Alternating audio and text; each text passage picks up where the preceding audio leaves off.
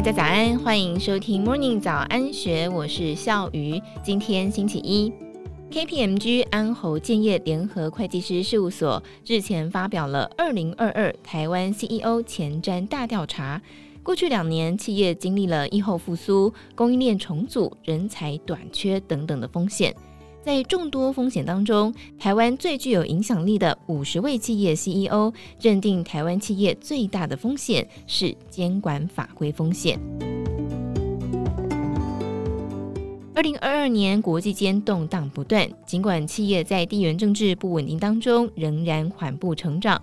但是，根据 KPMG 安侯建业联合会计师事务所所发表的最新调查，影响台湾企业五大风险包括了监管法规风险、环境气候变迁、新兴颠覆性的科技风险、数位网络安全以及属地主义风险。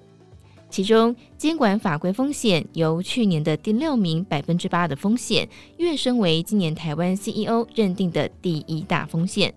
KPMG 安侯建业主席陈俊光认为，近年来为了因应地缘政治还有企业发展，全球各国的监管法规力道不断增强，ESG 永续经营以及净零排碳的规范、美国晶片法案、ISO 资讯安全认证、国际金融财税法遵、新兴科技的相关法规等等，都让企业在国内外的营运风险逐渐提高，成为企业声誉还有财务上的隐忧。值得一提的是，过去几年因为中美贸易战还有脱欧等议题，属地主义风险不时就会影响台湾企业的布局策略。而二零二二年因为俄乌战争还有美国晶片法案等等地缘政治议题再次引发关注，而且被 CEO 们视为是第五大风险。陈俊光指出，疫情冲击造成供应链变动跟重组，让企业承受重大压力。CEO 们都认为，企业未来将会采取制造地点多元化来当做首要的策略，也拟在东南亚还有拉丁美洲国家增设生产据点。当生产基地更贴近市场的时候，除了可以缩短物流时间跟成本，减少碳排放，并且分散供应链风险。中信金控总经理陈嘉文分析，因为地缘政治压力、贸易战、供应链重组势在必行。下个十年，在东南亚，像是泰国、印尼等国家，应该有相当不错的机会。另外，因为美国鼓励制造业回去，相关的厂商也不得不增加投资。根据调查结果，面对未来三年的信心程度，超过八成的台湾 CEO 在国家景气发展跟所属企业前景上都有信心，与全球以及亚太区的程度相近。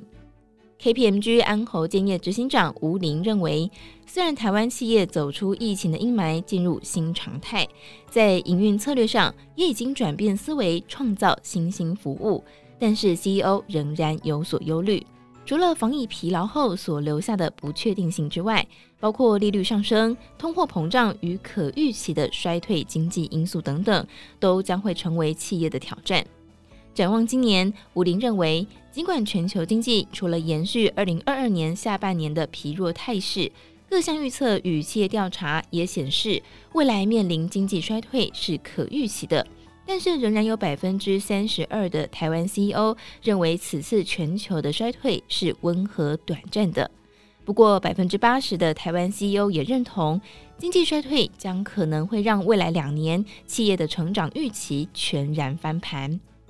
台湾在全球供应链的关键位置上，再加上持续面临地缘政治风险，包括俄乌战争、中国封城、中美贸易等等，全球金融波动、气候永续等影响，经贸表现的预期也会随着全球的状态而不断浮动。